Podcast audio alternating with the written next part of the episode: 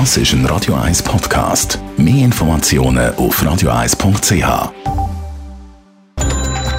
Netto. Das Radio 1 Wirtschaftsmagazin für Konsumentinnen und Konsumenten wird Ihnen präsentiert von Blaser Greinicher. Wir beraten und unterstützen Sie bei der Bewertung und dem Verkauf von Ihrer Liegenschaft. blasergreinicher.ch Dave Burkhardt. Die Schweizer Börse dürfte schwungvoll in die neue Handelswoche starten. Die vorbörslichen Daten von Julius Berg sehen den Swiss Market Index SMI beim Börsenstart knapp 0,6% im Plus. Auch alle 20 SMI-Titel sind im positiven Bereich. Die grössten Zugewinne verzeichnet Holcim mit einem Plus von 1,7 das Atomkraftwerk Betznau drosselt seine Leistung. Grund ist die aktuelle Hitze. Betznau braucht zur Kühlung Wasser aus der Aare. Um zu verhindern, dass der Fluss zu warm werde, wird die Stromproduktion jetzt reduziert, berichtet das SRF. So sollen Flusslebewesen geschont werden. Der Schaffhauser Industriekonzern Georg Fischer ist auf Einkaufstour zu Italien. Dort kauft Georg Fischer die Firma Van Control, Serviceunternehmen für Werkzeugmaschinen beschäftigen 30 Angestellte und hat im letzten Jahr einen Umsatz von 4 Millionen Euro erzielt. Über den Kaufpreis macht Georg Fischer keine Angaben.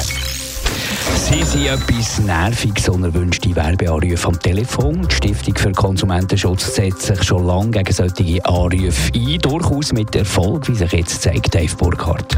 Die Zahl von diesen unerwünschten Werbeanrufen ist in der Schweiz in den letzten sieben Jahren deutlich zurückgegangen. Seitdem werden illegale Werbeanrufe in der Schweiz nämlich koordiniert bekämpft. Und das funktioniert offenbar, wie die Stiftung für Konsumentenschutz heute Morgen mitteilt. Sind 2015 wegen illegalen Werbeanrufen trotz einem Sterneintrag im Telefonbuch beim Staatssekretariat für Wirtschaft SECO noch 28.000 Beschwerden eingegangen, sind es im ersten Halbjahr von dem Jahr gerade mal noch 2.714 gewesen.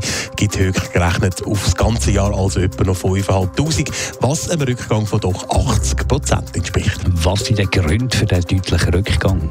Das hat sehr viel mit der Einführung von sogenannten Werbeanrufen Filter zu tun. Solche werden zum Beispiel bei der Swisscom eingesetzt.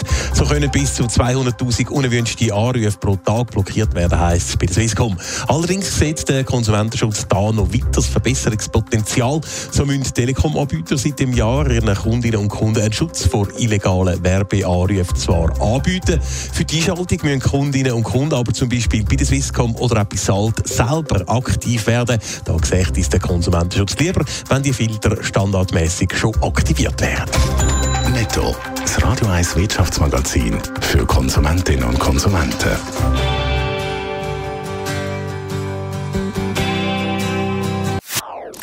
Das ist ein Radio 1 Podcast. Mehr Informationen auf radio1.ch.